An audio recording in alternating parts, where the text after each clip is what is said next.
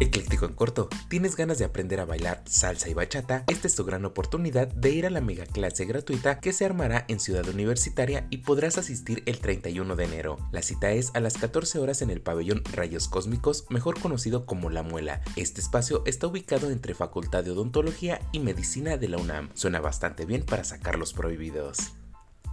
Por si te lo perdiste, el 26 de octubre de 2022, la Cámara aprobó la Ley de Usos de Horarios para los Mexicanos que elimina el horario de verano, argumentando que provoca daños a la salud a los habitantes, particularmente de los niños, comparado con los mínimos beneficios económicos y eléctricos. Desde 2023 ya no habrá horario de verano. La nueva reforma permitirá que estados y municipios fronterizos tengan un horario estacional, además de que los congresos locales podrán decidir si quieren emplear un horario de verano o no. Vaya, vaya, Veamos cómo nos cae este cambio.